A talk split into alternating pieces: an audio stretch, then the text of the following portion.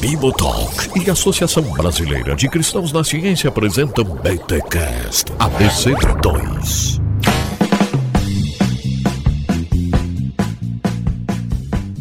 Muito bem, muito bem. Começa mais um BTcast ABC2 de número 44. Eu sou Rodrigo Bibo e, querido ouvinte, fica tranquilo. Eu também não sei nada do que eles vão dizer aqui hoje, não. Antropoceno, me senti numa aula de biologia do ensino médio. Não sei se é biologia ou alguma equação matemática. Tô viajando aqui, galera. Vem, vem com a gente, porque o assunto é importante. Se não fosse, a ABC2 não traria para nós aqui. Então, te acalma e vem, vem com a gente que, que, a, que a viagem vai ser louca. Ah, muito bom. Meu nome é Thiago Pereira e o que que tá acontecendo? Nossa, boa, excelente. Thiago, eu tô ficando preocupado. O seu QI deve estar tá baixando porque as suas piadas estão ficando boas. interessante, interessante.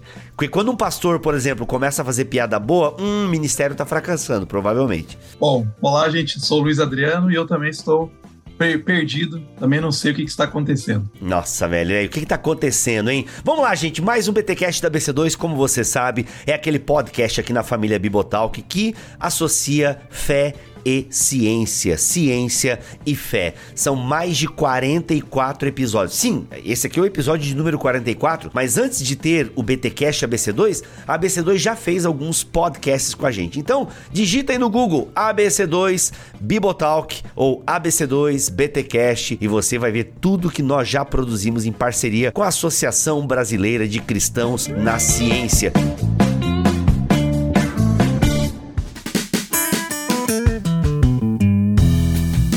Tiago, vamos lá. Eu quero saber onde é que tu se meteu e onde é que tu meteu a gente para trazer esse assunto. Que, gente, eu nem sei como pensar isso para colocar. Eu não sei como é que vai ser o título desse podcast. Se eu não achar nada criativo, o título foi O Antropoceno e a Igreja, tá, gente? Se foi outro título, é porque a gente pensou em alguma coisa diferente. Porque o Antropoceno e a Igreja.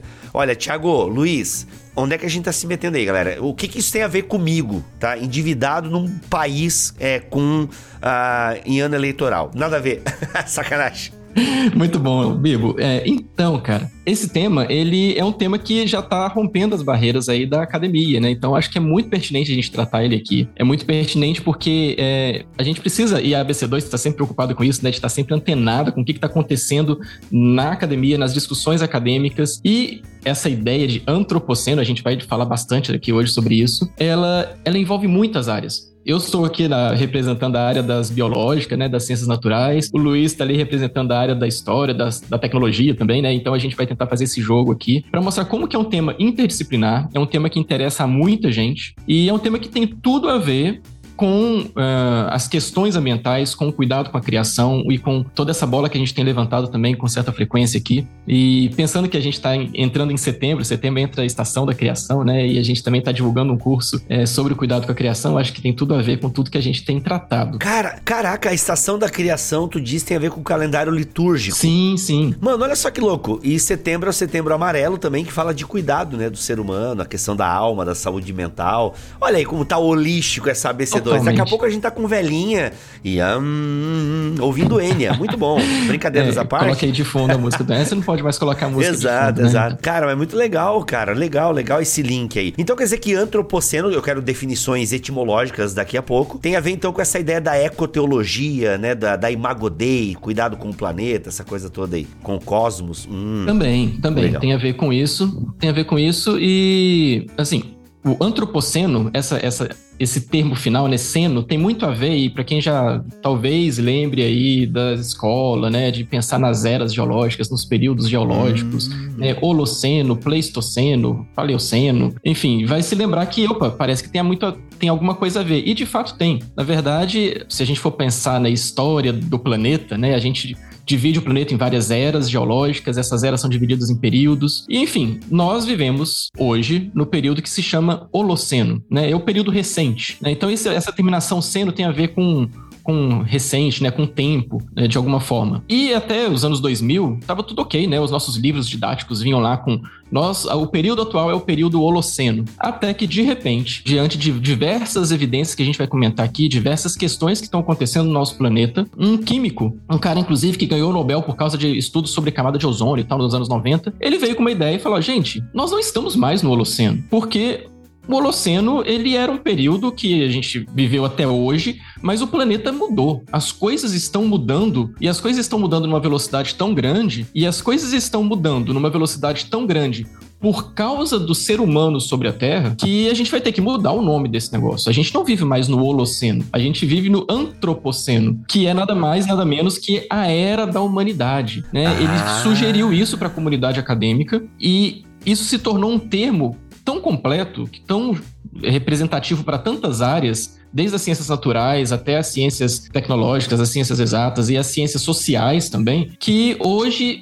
em todas as áreas da ciência tem alguém falando sobre o antropoceno. É, não sei se o Luiz quer comentar alguma coisa sobre isso, Luiz. Pode mandar aí um pouquinho. Tá, não, exatamente porque as preocupações com relação às questões ambientais começaram a ficar cada vez mais fortes a partir da década de, de 50 né, com até alguns autores escrevendo sobre questões ambientais. Teve até um historiador né, que escreveu criticando, Lynn White, é um historiador bastante famoso dentro da área de história, de história da tecnologia, e ele falando até colocou um pouco de culpa, inclusive no cristianismo, pela nossa crise ecológica, né? A questão, da, a questão do mandato, na verdade, do domínio né, dos, dos seres humanos sobre a natureza estaria causando uma degradação do meio ambiente, e aí começou a se discutir bastante né, qual que é o papel do ser humano em todas essas mudanças que estavam começando a ser observadas efeito estufa, camada de ozônio, enfim, uma, uma série de questões. E aí, né, vem esse químico aí e ele propõe esse nome, esse, esse nome, né, antropoceno, exatamente para os seres humanos fizeram mudanças estruturais, geológicas na Terra, né, e a gente não tem mais como uh, negar que existem essas mudanças. Então a gente olha para onde tem né, mudanças na, na, na, na, na face da Terra, você vê que o ser humano modificou. Né? Então, essa era de modificações causadas pelo ser humano. Ou seja, antropoceno, o, ou seja, o novo tempo do ser humano, alguma coisa assim, né? O, eu tava vendo aqui, o químico é o Paul Crutzen, é isso? Paul Crutzen, Paul exatamente. Crutzen, olha só. E, falecido recentemente. Olha aí, e em 2000 ele popularizou esse termo, né? Ou seja, uma discussão já antiga. Aliás, antiga considerando que tem, já tem 20 anos que a galera discute isso, né? Mas em termos de é, é, pensamento científico, é tipo, foi ontem, né? É, então, é exatamente por isso que parece que hoje esse termo tá começando a se popularizar, né? A ciência tem talvez essa cadência aí de 10, 20 anos para um termo que é tratado na ciência, dentro da academia, começa a furar a bolha, né? Então me parece que agora, 20 anos depois, é que esse termo realmente está furando essa bolha, né? Sim, a gente vê, inclusive, tendo estudos agora surgindo aqui no Brasil, até de publicação, assim, né? De divulgação que estão começando a surgir agora neste momento. A gente, é, em relação a esses debates acadêmicos, assim, é, para se popularizar, até no Brasil é um pouco mais tarde, quando você está lá fora, né, é, percebe na Europa, Estados Unidos, já está muito mais forte. Até preocupações com questões ambientais lá fora é mais é mais premente, né? A gente vai retardando mais, né? Então tá, tá demora mais para entrar na, na, linguagem. Realmente está aparecendo agora, né? Surgindo e dentro do cristianismo, né? Dentro da, da, da teólogos e tal. Então é mais ainda novo, né? Mais recente.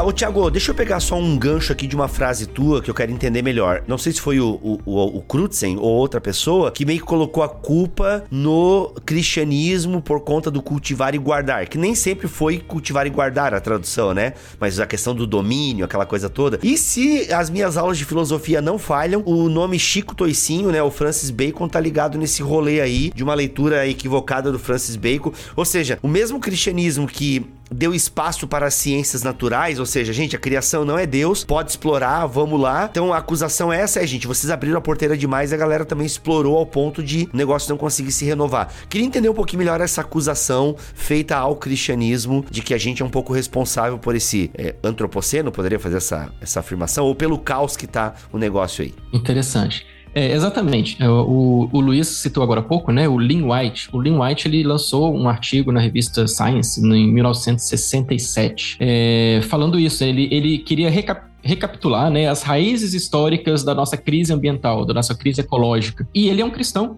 né? E curiosamente ele é cristão, mas ele colocou na conta do cristianismo é, essas raízes históricas da crise ecológica que a gente vive, né? Justamente porque ele atribui ao cristianismo essa visão de exploração, essa, essa visão dominadora, com, em cima né, da ordem de, de, dada a, a, Deus ao ser humano lá em Gênesis 1, 28, de subjugar e dominar uh, a terra e os seres vivos. E então ele atribui a isso né, o problema. A questão é que esse trabalho dele parece ter sido muito duro e talvez tenha se baseado numa visão do cristianismo e não exatamente do que o cristianismo prega, né? Ou seja, talvez ela esteja baseada numa deturpação da interpretação do que aqueles textos ali ou daqueles verbos signifiquem. Então ele vai justamente mostrar como que o Chico Toicinho, como que o Descartes, como que outros filósofos aí no início da Revolução Científica colocaram nessa ideia de progresso. A ideia de progresso que nasce, ela nasce num contexto cristão, de fato, ela nasce nessa nessa perspectiva aí do iluminismo depois, mas a gente percebe que na verdade não é exatamente o cristianismo, né? É uma visão talvez muito deturpada do que é o cristianismo e que se usa do cristianismo como plataforma, talvez, mas constrói em cima disso algo que é totalmente anticristão, né? Ou antibíblico. Enfim, né, teria muita coisa que a gente poderia falar sobre a ideia do progresso aqui. Eu acho que a gente não tem tanto espaço para falar sobre isso. Anota aí então, Thiago, já que você é o novo responsável pelas pautas ABC2, essa ideia do progresso é legal, dá um bom tema aí, já chama o Luiz de novo. Sim, eu acho que a gente tem um, um, um, um BTcast sobre capitalismo já e progresso, temos. um livro que a gente lançou há um tempo atrás. Vale a pena procurar lá quem já tiver interesse. É, aquele capitalismo. Eu não lembro quem tava, acho que o Luiz tava, né, também nesse, né? Ou era um outro Luiz, não lembro agora. É do Goodsworth, que eu nunca sei pronunciar o nome daquele cara. É, o Houdsworth. É, Mas enfim, é, mas é um tema legal isso aí, o progresso, o cristianismo, o progresso, legal, legal. Mas... Sim, sim. É, o que, que o cristianismo tem a ver com isso, né? O que, que o cristianismo tem a ver com a origem do capitalismo e com o progresso que a gente vê hoje? Uh, enfim, ou com essa ideia do progresso? Pode falar, Luiz? Não, faz todo sentido porque essa crítica, né, essa visão do Francis Bacon, uh, ele escreveu lá na Idade Média pensando em vamos valorizar né, a visão da ciência e da tecnologia. Então ele escreve num período assim medieval, onde a ciência e tecnologia elas não eram tão valorizadas. Então assim, a Europa ela ela avançou bastante porque ela valorizou eh, esses elementos. Então às vezes as pessoas falam, né, a Idade Média, a Idade das Trevas, mas não tem nada de trevas porque teve um monte de inovações tecnológicas. Muitos estudiosos vão, vão falar que se não fosse a Idade Média a gente não teria, né, uma revolução industrial, revolução científica. Então só que é aquela questão do pêndulo, né? Então ele ele né, começou a ir mais para esse extremo de que então a ciência e a tecnologia são as respostas. E aí a gente vai né, com Revolução Industrial, primeiro com a Revolução Científica, né? E depois a Revolução Industrial. Inclusive, é interessante isso, né? Só, só para como curiosidade, né? Para pensar que Francis Bacon era é, inglês, depois Revolução Científica inglesa, né, começando com Newton, depois Revolução Industrial inglesa também, né? Então é uma linha de pensamento, até a cosmovisão influenciou bastante isso, né? Esse, esses desenvolvimentos, não é aleatório, né? E até é importante que as pessoas colocam a data, é difícil colocar quando começa o antropoceno. Então alguns colocam exatamente ali com a, a invenção da máquina a vapor né, do James Watt, lá no século XVIII. Porque é ali que você começa a ver que vários índices econômicos começaram, vários índices né, é, de uso de matéria-prima e produção cresceram demais, né, enormemente. Então começou a se precisar de muitos recursos naturais esgotar os recursos naturais, né? começou a se, se, abusar. Então, assim, essa ideia que vem lá da Idade Média realmente teve uma participação, uma visão mais é, a visão mesmo do Bacon, se você vai lá ler os, os textos do Bacon, né, ele não é, ele tinha um pouquinho assim, né, de, de, de, otimismo com relação à ciência e tecnologia, mas que se você está analisando no contexto, né, ele não era é, não falava a língua de todo mundo, nesse sentido de que todo mundo era otimista lá e vamos resolver, mas cada vez mais as pessoas foram otimistas, ficando mais otimistas com os avanços, e aí vai realmente lá para essa ideia do progresso, que é a solução, né, que, que é forte a partir da Revolução Industrial. Então, o antropoceno está muito ligado com é, é, a Revolução Industrial, né, com a, a, essa, essa produção, porque a necessidade de matérias-primas, a necessidade de material é, e, a, e, a, e, a, forma como foi produzido, ninguém estava pensando em meio ambiente nessa época, né? Ninguém pensava de que né? Ou eu podia esgotar. Alguma, algumas pessoas já tinham desconfiança, né? Mas era difícil você falar, né? Ah, então nós vamos esgotar, vai chegar um dia que a gente vai esgotar os nossos recursos e vai acabar o planeta. O Luiz acabou de falar uma palavra-chave aí, né? Esgotar os recursos. Eu acho que uma coisa que está muito no centro dessa ideia é essa, esse utilitarismo, né? Em cima da criação. Essa ideia de que a criação ela é composta de recursos à nossa disposição para a gente usar como bem entender, porque nós temos essa capacidade de usá-los como bem entender, né? Para é, aproveitar o potencial que existem nesses recursos e aí a gente vai obter esse progresso, né? Enfim, esse artigo que a gente está falando, né? Do Lynn White, ele causou um rebuliço muito grande, na verdade, por causa disso, ele acabou instigando muitos cristãos a oferecerem respostas. Tipo, pera lá, ele tá certo? Ou ele tá sendo injusto com o cristianismo? Foi por isso que o Francis Schaeffer, em 1970, três anos depois, ele lançou Poluição e a Morte do Homem, né? Que é um livreto que foi direto ao ponto e mostrar por qual a resposta que os cristãos podem oferecer a tudo isso que a gente vê, né? Em relação a crises ambientais. Isso na década de 70, né? 50 anos depois, a gente agora tá falando sobre antropoceno e a gente tem impactos ambientais que eram sequer imaginados imaginados lá no quando Francis Schaeffer falou sobre isso. E outros cristãos, outros escritores, teólogos vieram atrás disso. E é nessa época que surge, inclusive, um campo acadêmico, né, que a gente já chama de ecoteologia, que não era tão pensado antes. Então, o artigo do White, colocando a culpa no cristianismo, e seja certo ou não, é, e eu acho que ele foi realmente exagerado e ele é, errou na culpa, né? A culpa, na verdade, está na natureza humana, está na, na, ganância humana, enfim. Mas gerou uma discussão muito grande e foi o estupim para a gente começar a pensar em muitas dessas coisas. Legal, legal. É, quando eu penso em questões ambientais, assim, sempre a gente até tem que fazer novos podcasts, acho que anualmente a gente tem que fazer podcasts da BC2 sobre a questão atual do planeta, fica a dica aí, porque as coisas mudam bastante, né? A gente já tem um sobre clima, acho que se não me falha a memória, já... Tem um sobre clima, sim. Já fizemos sobre clima uhum. e tal, que sempre é um ponto e tal. Porque às vezes parece que é, a galera fica meio perdida assim com as informações, né? E outra, eu tava vendo sobre energia sustentável. Cara, é, uma, é um paraíso, mas não é tão simples assim. E aí, ah, porque os carros elétricos, cara, se todo carro fosse elétrico, teria um outro problema ambiental. Mano, não tem o um negócio, velho. É todo mundo vira Amish mesmo, velho. Entendeu? E andar de carroça e vão plantar aqui. Se aqui na minha região não, não tem batata, então come só cenoura, mano.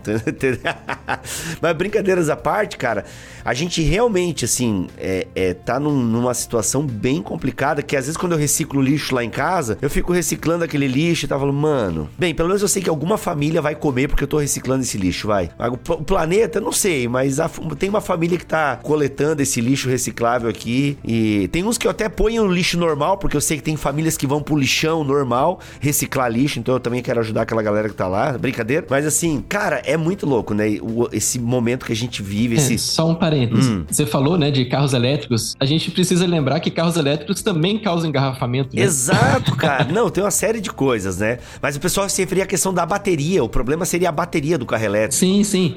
É, é mas assim, é mostrando como que realmente não resolve todos os nossos problemas, né? É, a gente continua tendo problemas, porque tem muito mais a ver com princípios e valores do que com a tecnologia que ela vai resolver, né?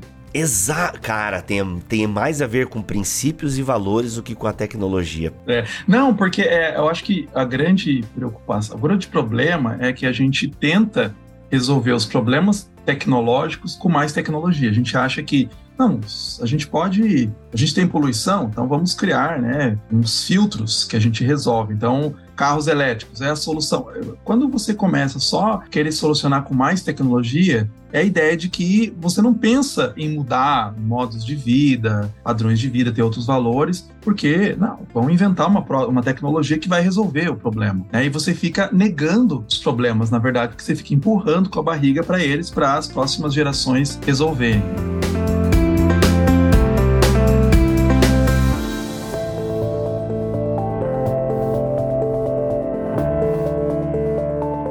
Então, gente, eu estava querendo comentar também sobre uh, essa ideia do nosso impacto mesmo, né, sobre a Terra. Parece que muita gente tem dificuldade de reconhecer o impacto que o ser humano tem sobre a Terra. Parece que, ao mesmo tempo, nós temos um poder muito grande, né, de, de, de alterar muita coisa, mas quando a gente olha de fora, a gente olha lá aquela imagem né, do planeta Terra de fora da Terra, a gente não vê a gente, porque a gente é, é ridiculamente pequeno dentro do perto do planeta Terra, né? Parece que a gente tem um, um tamanho tão pequeno que a gente não conseguiria impactar um planeta desse tamanho. Né? E será que a gente de fato é, está impactando? Será que a, a gente tem esse poder todo nas nossas mãos? Né? Isso tem muito a ver com essa, uh, o que o Luiz falou agora há pouco, sobre quando que começou o antropoceno, né? E a comunidade científica está discutindo isso há 20 anos, é, e há realmente muitas dúvidas. Né? Na verdade, não existe martelo batido sobre isso, porque é, esse termo sendo geológico, ele pertence às ciências geológicas e depende dos congressos dos geólogos de resolverem isso lá nos, nos seus, nas suas burocracias, né? Mas enfim, a gente pensa no impacto que a gente causa hoje, mas se a gente olhar na história, a gente vai ver como que o ser humano é, se posiciona né, na história da Terra, né? Desde que o ser humano começa a caminhar sobre a Terra. E tem uns dados aqui muito interessantes que eu acho que vale a pena para a gente perceber é, o que, que acontece com o ser humano nos últimos anos. Quando a gente pensa na primeira grande revolução, né, talvez seja a Revolução Agrícola, a Revolução Agrícola é lá pré-sumérios, né? Ela acontece há cerca de 10 mil anos atrás. E nessa época, a gente tem uma estimativa de um milhão de pessoas sobre a Terra. É isso que a ciência nos mostra hoje através da arqueologia, do, do, do estudo das civilizações e enfim, na verdade não tinha civilizações ainda, né? Mas é no início que o homem começa. Ah, passando mais 5 mil anos, a gente chega nas primeiras civilizações de fato, né? Ali no, na vertente fértil, né? Do, na crescente fértil, né? Do Egito, na Suméria, tal, Babilônia. E a gente tem uma população que atinge cerca de 5 milhões de habitantes no planeta todo. Isso aí não dá a população de São Paulo, né? E aí o ser humano ele continua seguindo a sua história sobre a Terra e muita coisa acontece, mas a população ela vai crescendo num ritmo razoável, né? Numa taxa de crescimento que a gente pode pensar assim, numa taxa de crescimento sustentável ou equilibrada de acordo com o uso da terra, a capacidade da terra de recuperar seus recursos a cada ano, até que a gente chega na Revolução Industrial. A Revolução Industrial acontece há 250 anos atrás. É, como o Luiz falou, né? Um dos um dos marcos possíveis para o início do antropoceno seria a Revolução Industrial. Na Revolução Industrial é quando, é, cerca do ano 1800 aí, é quando a população humana atinge um bilhão de pessoas sobre o planeta Terra. Ou seja, desde o início da humanidade até 1800, a gente conseguiu chegar em um bilhão de pessoas. A gente gastou alguns, muitos milhares de anos para chegar em um bilhão de pessoas. Acontece que esse crescimento, a partir de então, começa a ser assim, exponencial. Ele começa a ser um crescimento totalmente desequilibrado e descompensado em relação a tudo que aconteceu antes. E olha só que interessante. O último bilhão de anos pensar, o primeiro bilhão de anos demorou cerca de mais de 10 mil, 20 mil anos para a gente chegar. O último bilhão de anos aconteceu em 12 anos. Ou seja, em, 1900 e, em 2010, a gente tinha 7 bilhões de habitantes, agora em 2020 a gente já tem 8 bilhões de habitantes sobre a Terra. Então esse crescimento ele realmente está sendo muito exorbitante. Isso significa que todo esse crescimento exige gasto de energia, exige recursos para alimentação e para tudo mais, né? Ou seja, é um impacto sobre a Terra que é muito rápido para que a Terra consiga se adaptar a tudo isso, para que as espécies consigam se adaptar a tudo isso. Então, de fato, a gente tem um, um, um impacto muito grande. E aí tem um terceiro ponto, só para concluir essa fala, um terceiro ponto de impacto mais forte que acontece no pós-guerra. Né? O impacto que acontece no pós-guerra, depois aí dos anos 40, 50, é tão grande que o, os historiadores e os, o pessoal dessa área já está chamando isso de a grande aceleração. Ou seja, se com a Revolução Industrial as coisas começaram a acelerar, a partir de 1950, aí sim as coisas aceleraram mesmo, né? A gente tem eh, vários gráficos que mostram a mesma tendência de crescimento em todos os, os índices socioeconômicos e índices de uso da terra e, e necessidades de uso de recursos, enfim. É, então tudo isso representa como que o nosso impacto sobre a Terra ele é totalmente sem precedentes.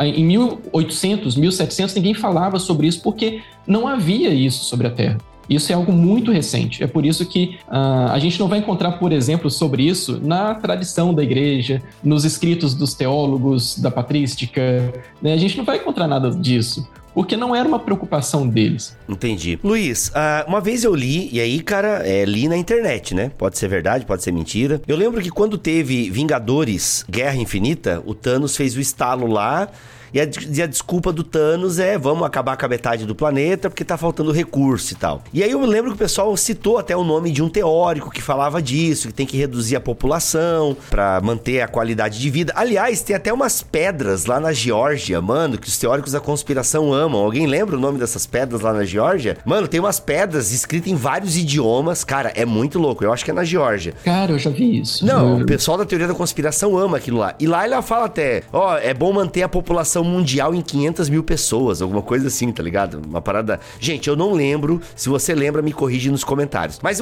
inclusive, essas pedras lá, que estão em algum lugar no estado da Geórgia, o cara sugere o um número adequado da população. Mas, enfim, voltando pro Thanos, se levantou essa discussão. Cara, o Thanos tá certo, a gente precisa mesmo estalar o dedo e acabar com metade da população mundial. Claro que o Thanos era uma questão é, universal, mas se tratando do mundo, planeta Terra. É, e eu lembro que alguém comentou: não, cara, a teoria do Thanos, que é embasada no filósofo, ou sociólogo, ou sei lá quem, não bate. A Terra tem capacidade de suprir energia e alimento para a população atual. O nosso problema é distribuição e tal. Gente, não sei, toquei nesse assunto. A gente. O Luiz, o Luiz tá balançando a cabeça ali. Vai lá, Thanos, mata todo mundo mesmo. Não sei, como é que é, Luiz? Fala aí. Não, não, tá errado, tá errado. É, é, o, é o Malthus. Isso. Que foi um, um, economista, inclusive ele era cristão também, inglês, e ele falava, né, do crescimento. Então, falava que o crescimento populacional vai superar a produção de alimentos. É, ele já falava isso lá no início, então ele falou: Olha aí. É um grande problema. Né? Então tem muitos é, pensadores que são hoje, que são chamados neomalthusianos, né? que seguem aí essas ideias, e o, e o, o Thanos seria um neomalthusiano. Né? Mas, na verdade, o que você observa é que a produção de alimentos, ela,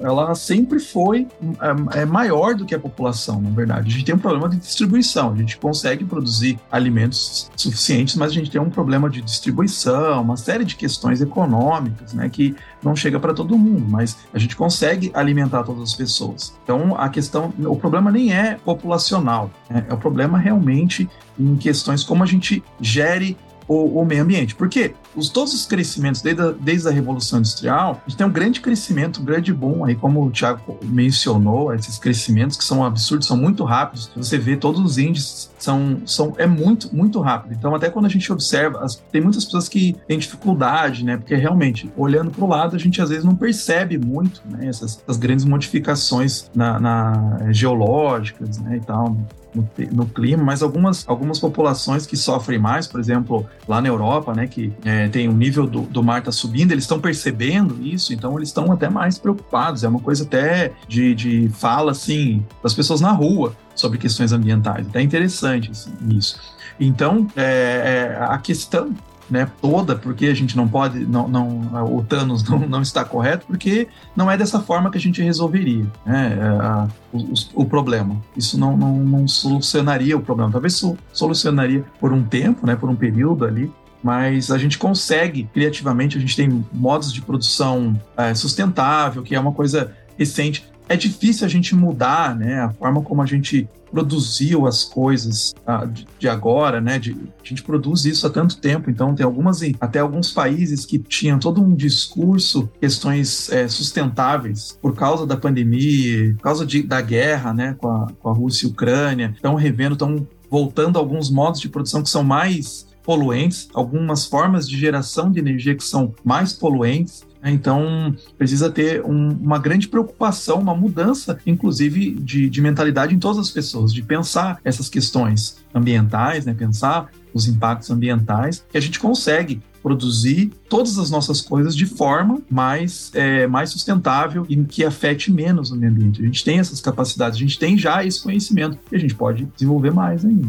Só um parênteses aqui, galera, antes do Thiago complementar, é as pedras guias da Georgia, tá? Georgia ah, Guidestones. E aqui o cara sugere, né? Ninguém sabe direito quem colocou essas pedras lá e tal. E tem um nome, né? Um pseudônimo e tal, que é o Aris, é, é, é R.C. Christian, é o nome do pseudônimo. É mesmo, cara. Eu achei que isso já tinha sido desvendado. Achei que já tinha mostrado que era um fake, era um trem, então não tem. Não, é, bem provável. Aí parece até que eu tô lendo aqui, parece até que foi o restante da estrutura foi meio que é, foi destruída agora e tal. Mas ele sugere 500 milhões de habitantes se eu tô contando certo aqui, 500 milhões de habitantes para ter um perpétuo equilíbrio com a natureza. Aí, aí ele fala unir a humanidade por meio de um novo idioma vivo, é controlar a paixão, fé, tradição e todas as coisas com razão moderada. Enfim, ele tem uma série de guias aqui. Foi escrito em vários idiomas e tal. É muito louco isso aí, cara. É muito louco. Que doideira.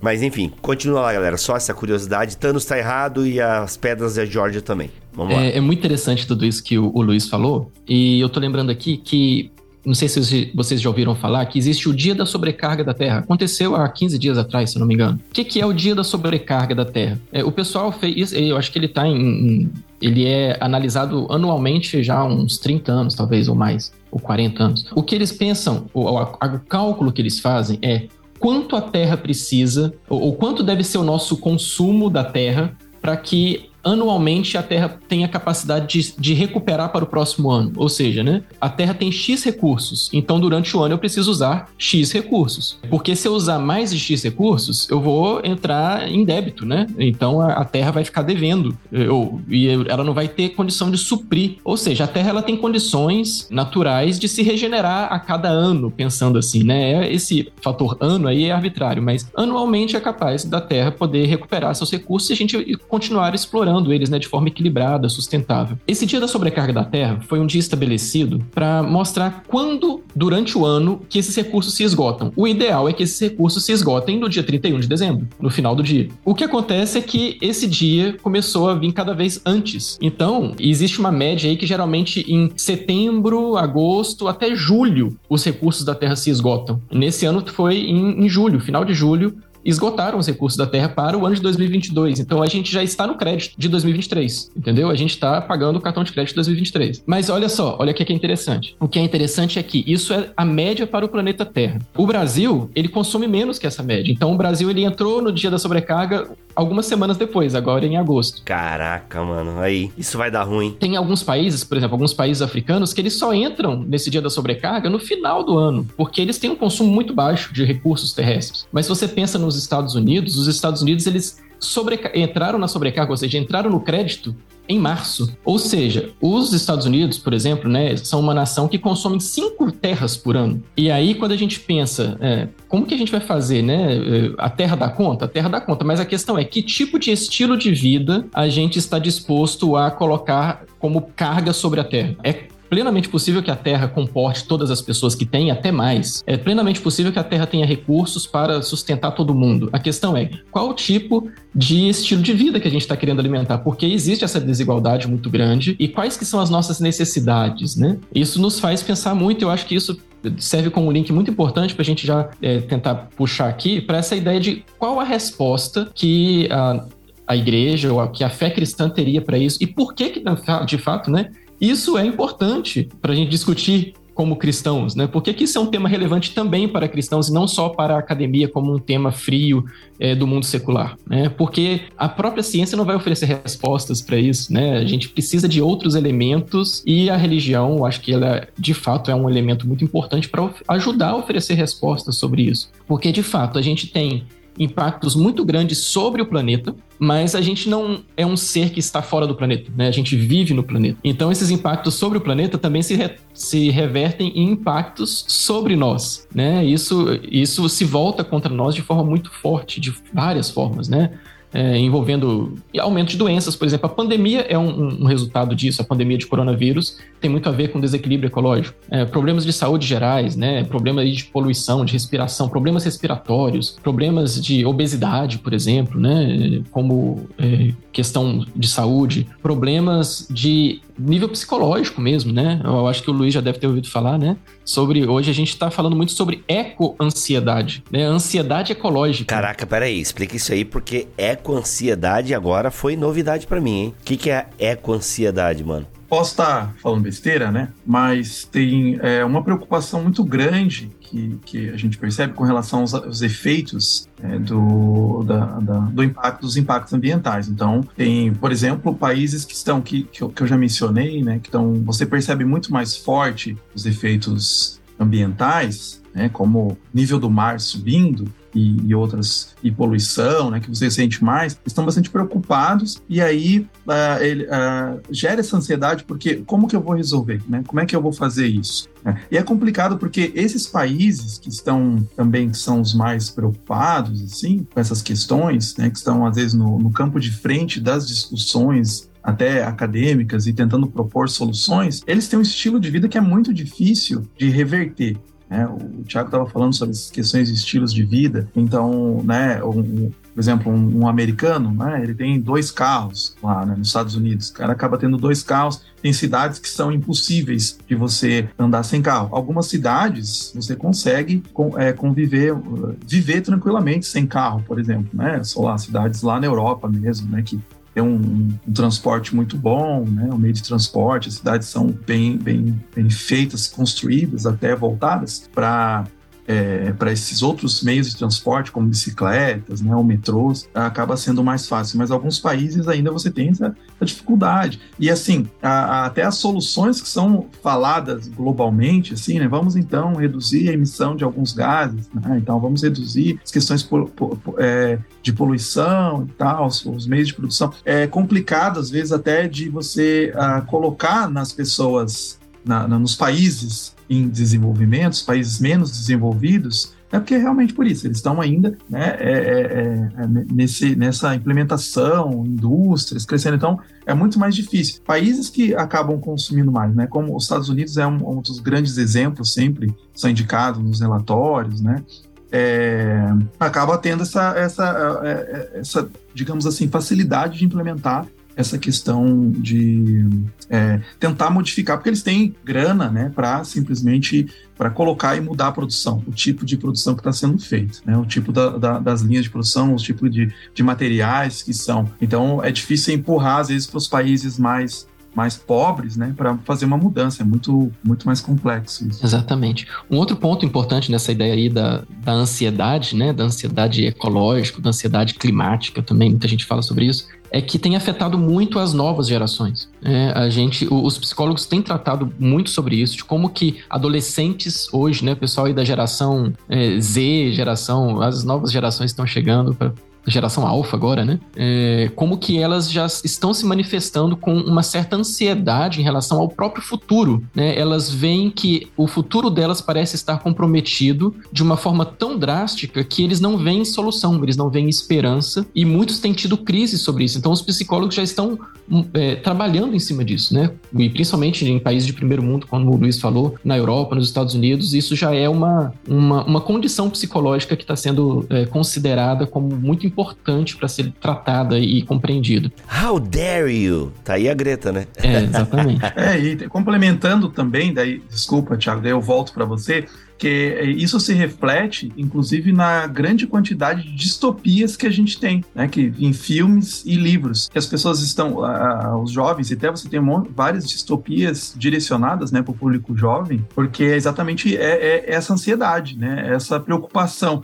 E você vê na história, sempre quando surgem distopias, como surgiu lá Admirável Mundo Novo, a trilogia cósmica do Lewis, surgem momentos que as pessoas estão muito assim preocupadas né, com a tecnologia. Então, é um reflexo. Muito bom.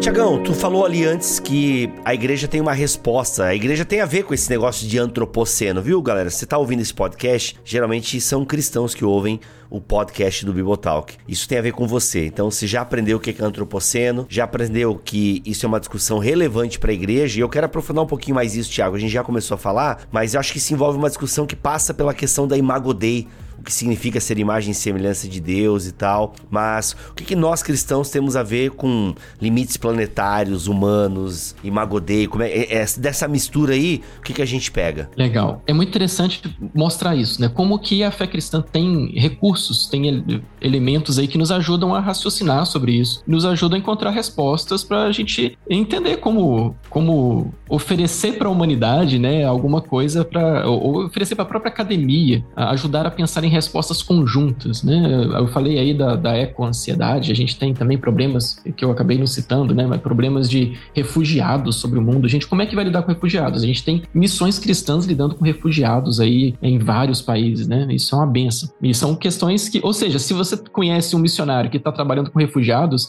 ele está envolvido com as questões do antropoceno, mesmo que ele não saiba disso. Mas quando a gente pensa nessa ideia da imago Dei, né, da imagem de Deus em nós, isso deveria nos fazer refletir sobre qual é o nosso papel diante de tudo isso e como que nós reconhecemos o nosso impacto sobre a Terra e, na verdade, como que nós paramos para pensar qual deveria ser o nosso impacto sobre a Terra, né?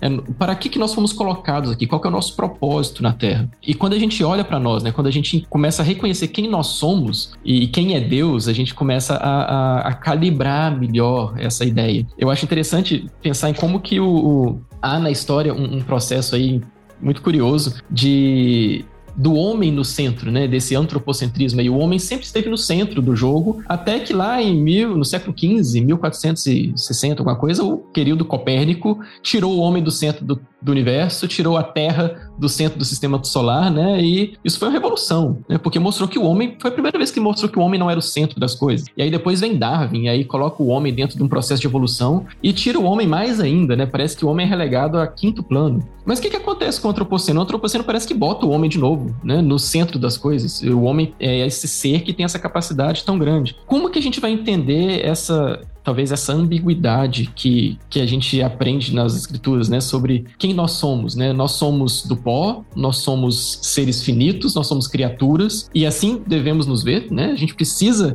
voltar, botar o pé no chão. Uma coisa que o antropoceno acho que faz é colocar a gente de volta no chão, porque a gente estava é, inflado demais, né, nos nossos poderes. E aí o antropoceno puxa a gente volta e fala, olha, pera lá, você pertence a isso aqui. Você está alterando isso aqui, mas você está causando riscos para você também. Ou seja, você está no centro e está fazendo cacaca.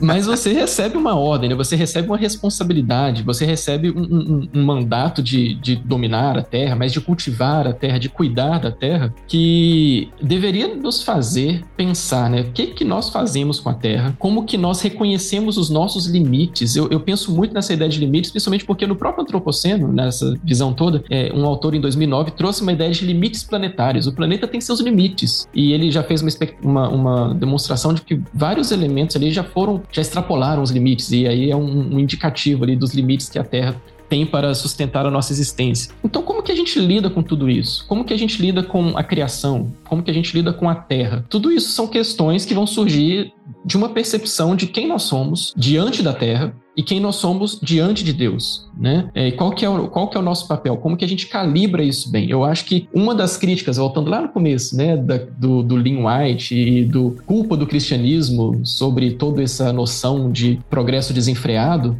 talvez seja um problema de calibragem, né? De entender que e eu acho que o Luiz ele colocou esse ponto muito legal, né? Que o, existe esse pêndulo, né? O homem ele não consegue lidar com uma natureza dupla desse ou essa natureza dual. Ou ele é a coroa da criação e é uma, um ser que se torna deslocado da, da, da Terra, ou ele é só um, um pó e mais uma espécie, né? Tem uns autores que não são cristãos, né? Autores seculares que falam que o ser humano é uma espécie daninha né, sobre a Terra. E como é que a gente equilibra essas duas coisas para que a gente não, não tenda para esses extremos? Esse é o nosso desafio. Sim, é, é, o Matrix, né, que falava que o ser humano era um, um, um vírus na Terra, né? Que tá estragando tudo. É, porque o mamífero, ele consome até uma par. Eu lembro, cara, como eu já vi Matrix mais de 30 vezes, né? Aliás, meu primeiro beijo na Alexandra foi assistindo Matrix. E, e eu gosto tanto do filme, cara, que eu esperei o filme acabar pra ir pra cima, entendeu?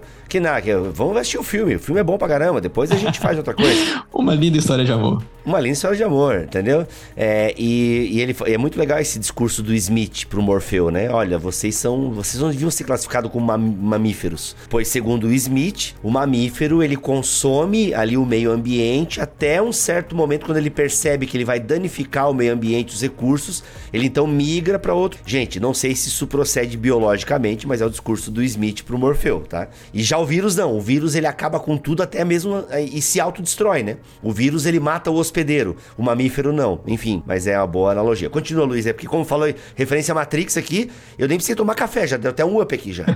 Não, porque faz todo sentido. Eu acho que a gente criou essa, esse mito do crescimento ilimitado, né? Que a gente pode e não, não, não tem limite, a gente pode crescer, crescer, crescer, né? Extinguir a, a natureza. Por isso que essa, essa, essa questão do domínio sobre a natureza foi bastante criticada, né, por, aí por Lynn White, né, por outros, e, e alguns vão mostrar aqui, né, fazendo toda essa crítica de se, se realmente faz sentido totalmente essa crítica, mas é, essa, essa análise aí do Lynn White, né, mas que, inclusive, é, essa linguagem do domínio, que até foi emprestada, né, aí, ou roubada, né, às vezes, de, dos cristãos, mas que é usada por, né, na história, aí, principalmente no século XIX, para legitimar o que eles estavam fazendo, e até hoje é usado, né, a gente tem que dominar, né, sobre a natureza, a gente tem que modelar a natureza Agora a gente tem um conhecimento muito forte de ciência e tecnologia, então a gente tem os poderes de, de, de moldar a natureza à nossa, à nossa vontade. É, a ideia, inclusive a mesma ideia do, do transhumanismo, né? É a mesma ideia aí também do, do tá por trás aí do, do desse, dessa visão do progresso. Né? Então o que, que a gente olha para a natureza? Então Lewis, por exemplo, lá naquele abolição do homem, ele vai falar, né? Toda busca lá de de domínio, de tentar dominar a natureza, na verdade ele está tentando dominar né, os seres humanos sobre é, o, algumas pessoas, né, algumas pessoas que vão ter domínio em cima dessa natureza, vão modificar ela de acordo com os interesses deles. Então a gente precisa olhar para a natureza, olhar para essa para essa nossa imago Dei, né? E o, o Alistair McGrath fala uma coisa interessante.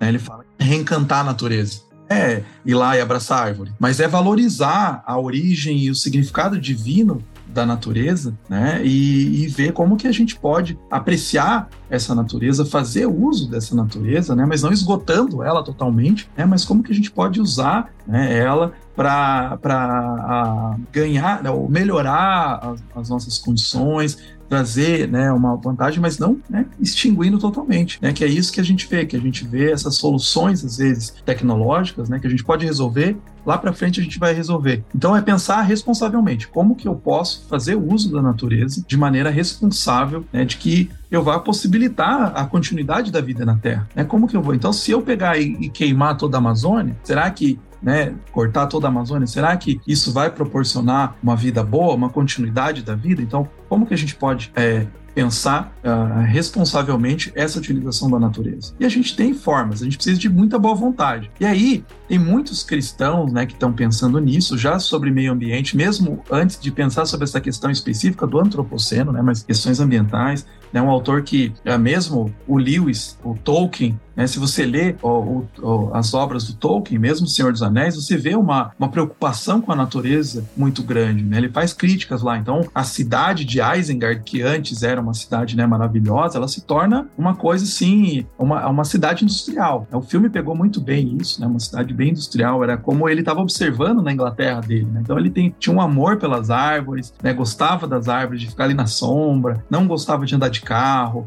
Né? Ele tinha essa preocupação ambiental muito forte e ele colocou isso, né, para tentar até mostrar a importância disso para os cristãos ou para quem ia ler a obra dele. E outro autor que eu gosto muito, né, que dá umas soluções assim, como que a gente pode, como cristãos, como indivíduos, fazer modificação, fazer, fazer uma mudança. Também não é só assim com, com legislações globais, com grandes movimentos, também a gente consegue fazer na nossa localidade é o Jacques Ellul, né, que ele tinha uma crítica à técnica, né, ele não usava a palavra tecnologia, ele fazia uma, uma, uma crítica à técnica, ao desenvolvimento desenfreado, né, essa visão de que tudo a gente pode resolver com tecnologia, a mentalidade até né, tecnológica de que né, a gente pode, uh, a gente precisa de mais tecnologia, como que, como que a gente vai viver sem tecnologia? A gente precisa investir em mais tecnologia. Ele fazia essa, essa crítica e ele, ele cunhou né, essa, essa expressão né, de que pense globalmente, mas haja localmente. Então você tem problemas globais, cimento global, questões do antropoceno,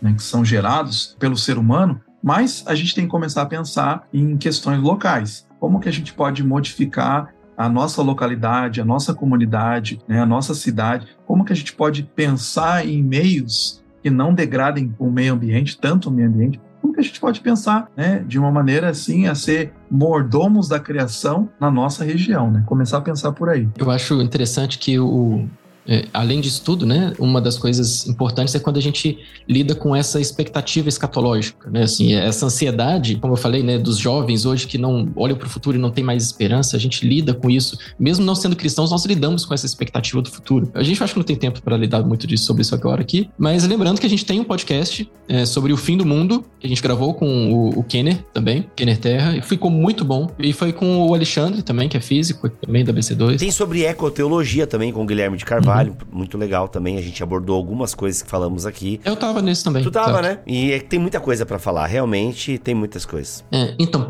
pensando nisso tudo, né, que o Luiz colocou, eu, eu gosto de de perceber como que a Bíblia toda, é, dependendo de como a gente olha para ela, né, ela também demonstra uma, uma preocupação ecológica, assim. E, e os últimos, os últimos anos, talvez, a gente tem visto muitos teólogos é, colocando esse, essa lente, né, também para ajudar a olhar para as escrituras a partir de um ponto de vista é, ecológico e pensar o que, é que a Bíblia diz sobre isso? Ou será que a Bíblia diz algo nessa perspectiva, né? E quando a gente vai vendo o, o, desenrolar, né, principalmente no Antigo Testamento ali, o desenrolar do povo de Israel sendo formado, do povo de Israel peregrinando no deserto, a gente vai ver que existem muitos indícios de relacionamento do povo com a terra. E eu gosto muito de olhar né, ali em Levítico, Deuteronômio, a gente tem muita coisa. Levítico, por exemplo, tem uma citação que eu acho que vale muito a pena ler aqui agora. Né? Levítico 26, de 3 a 6. Se vocês seguirem os meus decretos e obedecerem aos meus mandamentos, e os colocarem em prática, eu lhes mandarei chuva na estação certa, e a terra dará sua colheita, e as árvores do campo darão seu fruto. A debulha prosseguirá até a colheita das uvas, e a colheita das uvas prosseguirá até a época da plantação, e vocês comerão até ficarem satisfeitos e viverão em segurança na terra de vocês. Estabelecerei paz na terra, e vocês se deitarão e ninguém os amedrontará. Farei desaparecer da terra os animais selvagens, e a espada não passará pela terra de vocês. Eu acho que muitas vezes a gente lê esses textos e não se dá conta da, da perspectiva ecológica desses textos. Mas o que ele está falando aqui é de uma terra abundante, né? uma terra que dá fruto, uma terra que frutifica, porque é, não é só Deus que está fazendo ela frutificar, mas Deus está em parceria conosco fazendo a terra frutificar, porque nós estamos cuidando da terra, nós estamos cumprindo o mandato lá de Gênesis 1 e Gênesis 2, né? nós estamos fazendo o que Deus nos ordenou a fazer, ou seja, nós estamos cumprindo nossos propósitos e quando nós cumprimos nossos propósitos, a terra dá fruto. Mas aí também tem as suas maldições, né? Tipo, se a gente não é, cumprir com isso, a saúde da terra vai é, vai sofrer também. É, existem outros textos também que vão mostrar como que o fato de a gente não cuidar da terra, né, acaba gerando também muitos danos. E é isso que a gente está vendo hoje, né? Como que a gente tem muitos danos acontecendo porque nós estamos falhando não apenas em, em na administração dos recursos e tal. A gente está falhando em cumprir os mandamentos de Deus, né? E isso traz juízo sobre nós e esse juízo sobre nós se estende a um dano na terra, né? Olha só, o, o a terra sofre pelo nosso pecado. Sim. É, um caso que eu lembro agora é, por exemplo, na pandemia, o turismo em Veneza acabou. Cara, é incrível como a ação humana. E aqui, gente, eu sei que tem famílias que vivem do turismo e deve ter sido muito. E se, se eu tiver que escolher entre um golfinho nadando em Veneza e uma família pagando as contas, obviamente que eu vou escolher a família pagando as contas e vivendo e tal. Né? Eu sou pró-humano. Mas é um fato interessante que a presença humana, né? Isso aconteceu em vários lugares, né? Turísticos, né? Onde de repente os animais voltaram para a região e tal. Então Veneza ficou ali totalmente limpa e tal. Então a galera começou a ver animais, peixes, golfinhos que há anos não viam. E isso é muito louco, cara, porque aí tu percebe que a ação humana, uma ação é, turística, ela depreda, degrada aquele ambiente, né? Que era para os animais estarem vivendo ali tudo e tal. Então, de fato, a nossa ação ela compromete. Cara, se tu assiste aquele documentário nosso planeta, tu percebe um pouco. É muito legal esse documentário da Netflix. Cara, ver esse documentário é louvar a Deus, assim. Tu vê a perfeição da criação e como a nossa presença tem afetado todo um ecossistema, né? Que é o que a gente tem discutido aqui ao longo do programa. Sabe uma coisa interessante? É que a gente chegou num um ponto que a gente precisa de documentários sobre a natureza para ver a natureza. É, é, curioso isso, né? Tem alguns especialistas também, né? Alguns psicólogos e tal, e que tem um cara que até cunhou o termo, né? Ele cunhou o termo déficit de natureza.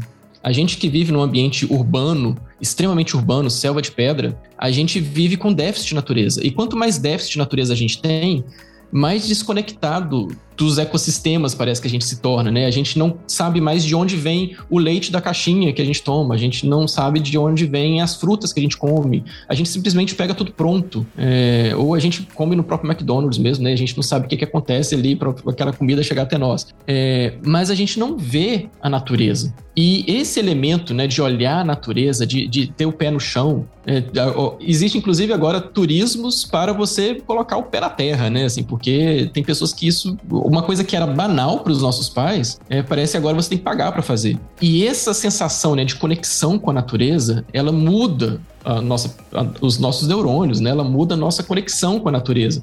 os próprios e isso, inclusive, tem estudos sobre isso, né? Era quase um parênteses aqui. Tem estudos que mostram que elementos químicos que as árvores jogam no, no ar é, que geram aquele cheiro de floresta, né? Quem eu sou biólogo e cheiro de floresta é uma coisa maravilhosa. Aquele cheiro, aquilo muda as nossas conexões neurais, aquilo nos ajuda a, a, se conectar melhor com o ambiente. E quando a gente perde tudo isso, a gente perde a, o sentido de por que, que eu devo cuidar, por que, que eu devo me importar, por que, que inclusive por que, que isso importa para Deus, né? Porque eu nem vejo mais isso. Então, a gente resgatar essa capacidade de contemplação, essa capacidade de se maravilhar, é, um, um primeiro caminho talvez seja, né? Assistir o nosso planeta que é maravilhoso, né? O David Attenborough é um cara fantástico. Mas vamos além disso, né? Vamos tentar procurar a natureza onde a gente mora, levar nossos filhos, né? Eu, eu morro de, de tristeza dos meus filhos viverem num apartamento e mal conhecerem árvores frutíferas, assim. Porque... Tu fala dos pais, mas, cara, é, eu brinquei no meio do mato. Aliás, ontem à noite estava vendo o primeiro filme do Predador novamente e, cara, eu brincava de Predador. Eu morava num bairro que tinha muitas florestas, assim, tipo, vários ambientes e que hoje em dia são tomados por indústrias. Olha só que parece cena de filme distópico mesmo, mas é verdade. Hoje, para meus filhos verem mato, animais, eu tenho que ir em parques, alguns até eu tenho que pagar para eles verem. Então, assim, você percebe que a área verde cada vez mais é, é ausente nas cidades e tal. Então, você, para ter uma experiência no meio do campo, você tem que pagar, você tem que ir para um resort, você tem que ir para um hotel fazenda ou para um bairro distante, né? Para você ter um contato com um rio, por exemplo, aqui em Joinville tem muitos rios assim perto e tal, bairros que você anda e tem rios, cachoeiras e tal. Mas isso tá cada vez mais difícil e tal, né? Então, é punk, cara, é punk. Esse, esse, essa falta de contato, assim. E eu, eu lembro quando eu fui, quando eu voltei no meu bairro de infância, eu, cara, como é que tá a floresta? E, mano, quando eu fui ver, não tinha mais a floresta, sabe? Tinha árvore que a gente chamava rabo de peixe. Rabo de peixe não, cauda de peixe. Cara, rabo de. A gente chamava de rabo de peixe, mas não é rabo, né? Mas enfim, a gente chamava de rabo de peixe. Que ela parecia assim, né? A raiz dela parecia assim, a, aquela cauda do peixe e tal, coisa mais linda. E, cara, não tem mais nada lá. Tudo indústria, estacionamento, prédio. É isso, mano. A, a gente vê. Quando tu, você viaja pela BR, você percebe assim, mano, ali não era uma área verde. Agora já tem, já estão explodindo para fazer brita, saibro, sei lá o que eles estão fazendo, tira, explorando de lá. Mas era uma área verde que agora não é mais verde, é pedra, né? Então é muito louco isso, cara. Você vai sentindo assim, né? Você vai vendo a olho nu a parada. É, e a gente vê como que, como eu disse, né? Como que nas escrituras a gente tem essa preocupação ecológica, né? A gente tem a própria instituição do Sabá, do ano do jubileu, né? Os anos de descanso da terra. É, eu sempre tenho comentado isso sobre como que isso parece ser um escândalo para a gente hoje, né? Como que o nosso sistema hoje aceitaria uma terra descansar por um ano? Ou como que a gente aceitaria, por exemplo, devolver a propriedade de uma terra para o dono anterior? É, essas coisas são escandalosas diante do sistema que a gente está no antropoceno, né? Como que o ser humano se relaciona com a terra, sendo que a gente tem é, é um modelo ali colocado para nós e como que a gente se distancia tanto disso. Eu fiquei meio até impressionado, assim, quando eu, eu li Segunda Crônicas, segundo livro de Crônicas, no 36, versículo 20 e 21, quem quiser conferir aí, que depois que Nabucodonosor leva o povo pro exílio, né? Aí lá no versículo 21 tá falando que e aí a terra desfrutou os seus descansos sabáticos. É, ou, ou, seja, né, foi preciso o povo ser levado em exílio para que a terra descansasse, né? Porque o pessoal não não cumpriu os mandamentos, né? E não obedeceu a Deus. E, e a terra não estava descansando. E para a terra descansar, eles precisaram ser exilados, né? Isso é muito forte. Sim. Sim, o ano do jubileu, né? O ano do jubileu que. Aliás, mas a Terra descansava antes, né? É, não só no ano do jubileu. É... Era uma ordem, né? Era uma ordem. Agora, se acontecia, não parece temos que é outro. Né? Muito sério isso. Caramba. Gente, é isso. Tá aí, ó. Você. Acho que o título do episódio vai ser Antropoceno e a Igreja mesmo. É. acho que ficou esse mesmo. Muito bom. Obrigado, Luiz. Alguma palavra final, Luiz? O Thiago já deu a palavra final dele aqui agora. E a sua palavra final? Então, é isso. Acho que a gente precisa pensar mesmo essas questões de progresso, de como a gente tem construído as nossas tecnologias, nossos é, padrões de vida, aí a gente pensar responsavelmente, pensar é, nas nossas comunidades, esse reencantamento com a natureza mesmo, o, o valor, valorizar a natureza, porque a gente está está perdendo isso, né? E o Tiago mencionou essa questão de, da natureza, do impacto mental da natureza. Tem até filósofos da tecnologia que eu estudo que eles falam é, o, a, a solução, isso não só cristãos, filósofos cristãos, tá? Falam é, a possibilidade de você ter uma recuperação mental dessa carga que a gente tem de, de tecnologia, de ficar no celular, de ficar nos computadores é realmente, é exatamente ir para a natureza. Né? Então é interessante isso que tem estudos mostrando, de, é, estudos neurológicos mostrando isso. Né? Então é, a gente precisa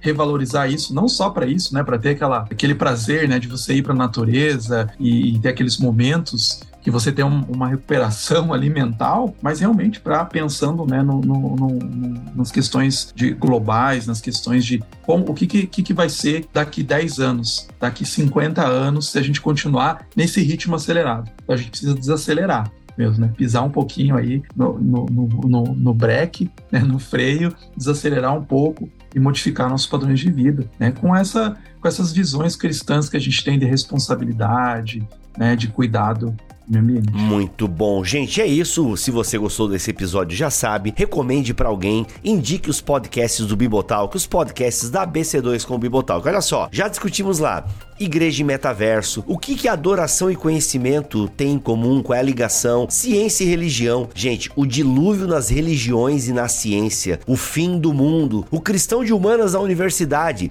fraudes na ciência e na fé, perguntas difíceis, respostas sinceras, ecoteologia filosofia bíblica. Ah, gente, esse Natureza da Igreja aqui, a galera não ouviu tanto e eu recomendo demais esse episódio, BTcast ABC2032. Virtude para quem? BTcast ABC2031. Gente, o conhecimento e os dinossauros. Neurociência e fé, Einstein e religião. Cara, tem muita coisa legal lá no BTcast ABC2. É só você entrar em bibotalk.com e procurar aí pelo BTcast ABC2 e você vai achar muita coisa legal, tá bom? Tiago, se Deus Deus quiser, mês que vem estaremos juntos aí para mais um BTcast da BC2. Já quero uma pauta fresquinha na minha mesa segunda-feira. Ah, beleza. Prazerão estar aqui com vocês e que Deus os abençoe. Vambora. É isso. Luiz, sempre bom te receber aqui, mano. Legal, valeu. Obrigado pelo convite aí, Thiago. Obrigado pela recepção. Valeu. Tamo junto. Tamo junto. Semana que vem voltamos com o BTcast, se Deus quiser e assim permitir. Fiquem todos na paz do Senhor Jesus. Este podcast foi editado por Tuller Bibotalk Produções.